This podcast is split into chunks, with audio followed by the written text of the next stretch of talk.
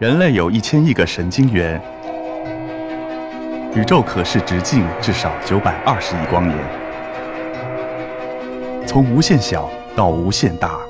在中科院 SELF 讲坛一起探索未知的世界。本节目由中科院 SELF 讲坛出品，喜马拉雅独家播出。首先呢，我想问大家一个问题：在这样一个桌面上有很多的物品，大家觉得哪一个的技术含量是最高的，或者是它的那个设计是最精妙的？有人说手机，对，很聪明，是这盆草，因为它能从从一个种子，你不要太多人员人为的干预，只要晒一点阳光。浇点浇点水，它就能够自发的自己生长、繁殖，长成这样的一个植株，而且每次都长得差不多，对吧？而不止像这样的一株草，自然界中丰富多彩的物种，包括我们自己，都是从一个细胞慢慢生长发育，变成一个复杂但又非常美丽的个体。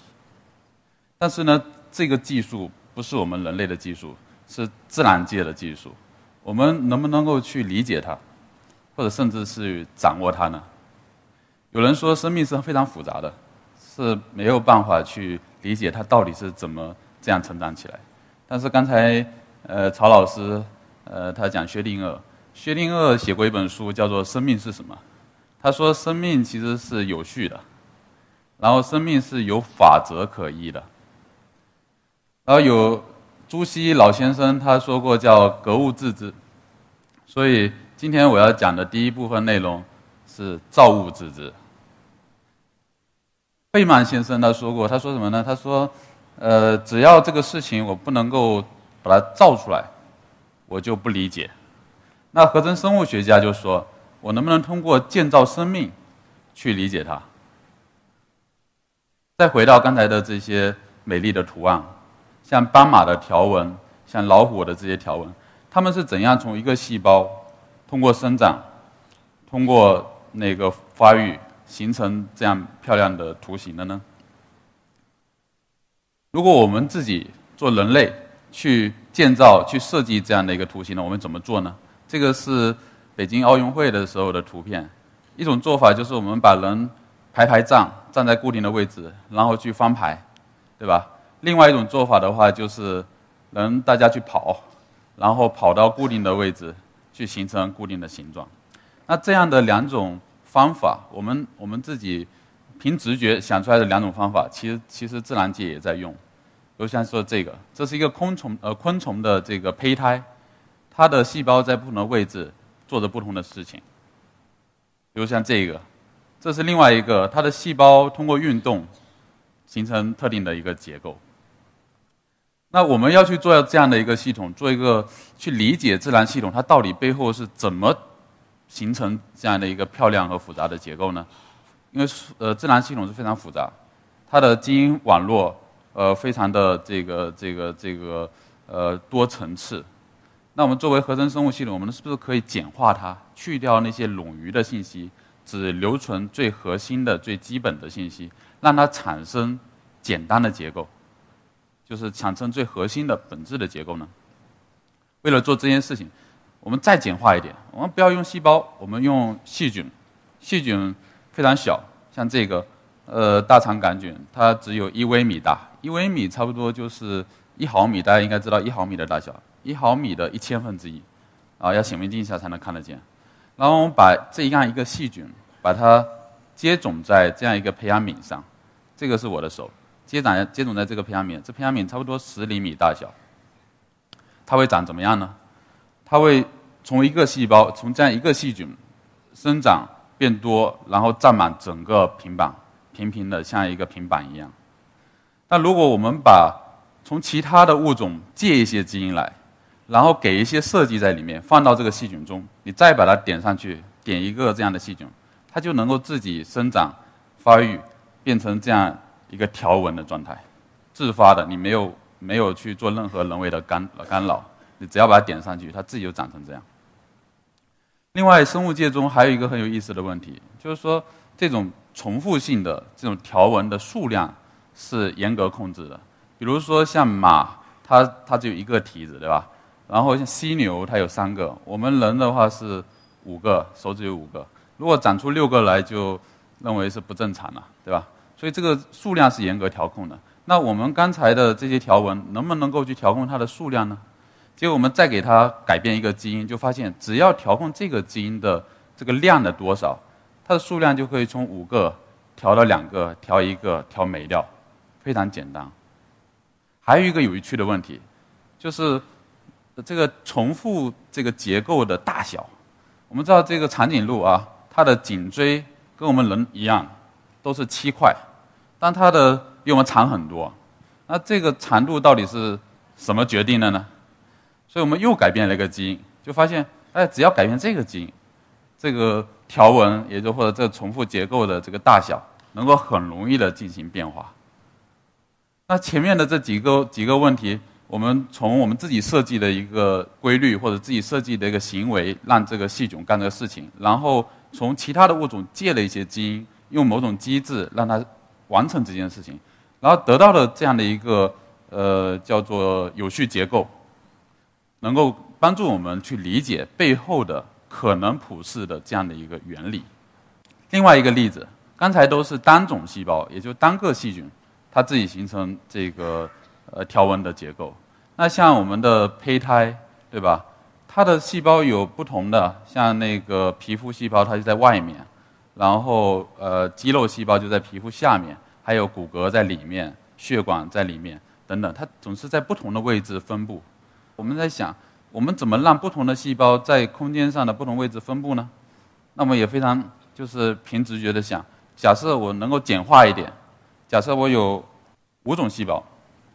能不能让这五种细胞去生长、去运动，让它能够在空间上占领不同的位置呢？形成外一层、里一层，再到中间这样的位置呢？然后我们通过实验也完成了。也获得了这样的一个，把五个细胞点上去，它自己能够也没有理它，它自己就能够生长，然后分布在不同的位置。而在这里面，我又们又那个呃发现了一个可能普世的一个原理和规律。就刚才举的这几个例子，就是呃造物自知。我们知道格物致知是什么？就是呃传统的生物学自上而下的去发现。这片叶子，它之所以形成这个形状，它背后的基本的原理或者它的这个可能的呃作用机制。那造物之知呢？我就自下而上的，就是说我自己设计一个机制，让它长出一个长得有点像我们自然界看到那些形状的样子的这个这个生物结构。那这有两个启示，一个的话就是可能自然界中的这些。呃，类似结构，它背后的这些机制跟我们自己人脑想出来的啊，凭这个直觉自己设计这个机制，可能是相通的，这是其中一个启示。那第二个启示就是说，也许我们并不关心自然界它形成这个结构是因为怎样的原理或怎样的机制。我们要造一片叶子，也许用我们自己的就是说设计的机制或呃自己。设计发现了这个原理，就可以，呃，也行了，对吧？只要它结构功能一样，我们就也可能就就就就满足了。呃，再回到这个这个桌面，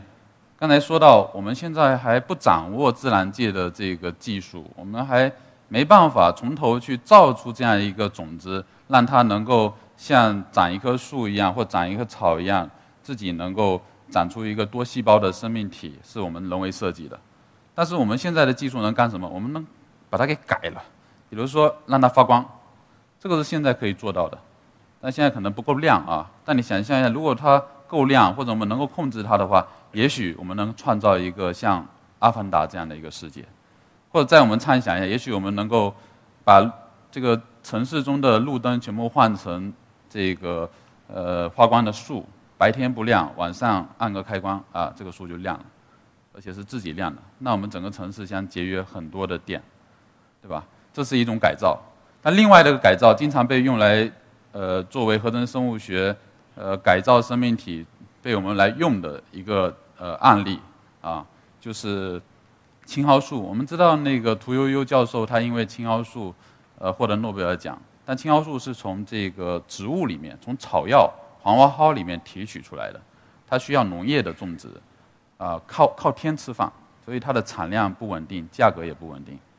然后这是呃美国的一位教授，他把植物里面的这些基因，把它放到了这个呃酵母菌。这酵母在这个桌面上，其实它是很小的，它的大小就跟刚才那细菌，比那细菌大个五六倍吧，呃五五到十微米这样的一个大小，很小。放到这里面，用发酵罐，我们知道酵母酿酒酵母啊，就是发酵罐酿啤酒的，像酿酿啤酒的方式来酿这个青蒿素。也就是说，黄花蒿大部分的植株是没用的，因为含有那个青蒿素那化学成分的只有一点点。那我们让这个酵母什么事不要干，只是干这个生产青蒿素这件事儿，对吧？它就呃，这个是已经做成了的，已经在呃叫做服务社会的这样的一个技术。那最近呢，在我们研究所的一一位老师罗小周啊，他在呃美国的实验室，他在美国的时候啊，他现在回来了。他做了另外一项工作，也是一样的。他把大麻，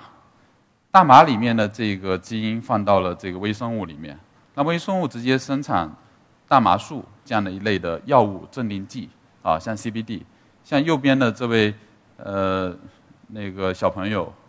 叫夏洛特，他得了癫痫，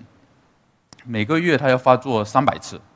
但是如果吃的这个大麻素那个里比如叫成分是 CBD 的话。他就减缓他的症状，他每个月就发作十次，啊，这个就是用合成生物学技术来生产这些农业来源的药物，现在把它改变变成工业化生产，啊，这样的一个技术。第二个例子的话，也是我的一个好朋友钟超，钟超教授，他做的一个呃很好玩的一个技术，他用细菌来生产胶水，也是细菌它能够。能够不断的繁殖，也就是说，你这个胶水反正永远用不完，它们自己会长的，啊，然后你要用的时候加点铁离子，它就凝固了，而且它还可以水下凝凝结，你在水下面加一点，它就凝了，啊，所以这个也是最近的一个工作。还有一个例子，也是我另外一个朋友，呃，那个叶海峰教授，他做的呃很好玩的一个工作，这只小鼠它是得糖尿病的，糖尿病小鼠，然后他就把呃，一团细胞，那细胞的话能够分泌胰岛素，把它包裹在一个微胶囊里面，啊，然后这微胶囊就植入在它的这个腹腔，然后这只小鼠只要通过喝茶，因为茶里面有那个呃原儿茶酸，这原儿茶酸它能够诱导这个呃微胶囊里面这团细胞去那个分泌胰岛素，啊，所以只要通过喝茶就等于吃药了。也是最近的一个工作，也是合成生物学的一个在医学上的一个一个应用。所以目前合成生物学虽然我们就是说在造合成生命体，我们还不能够从头去造它，我们对它的基础原理还不是很了解，啊，还只是刚刚起步。但是现有的技术和现有的对生命的理解，已已经能够让我们做一些事情，应用在医药、食品、能源、健康等各个方面。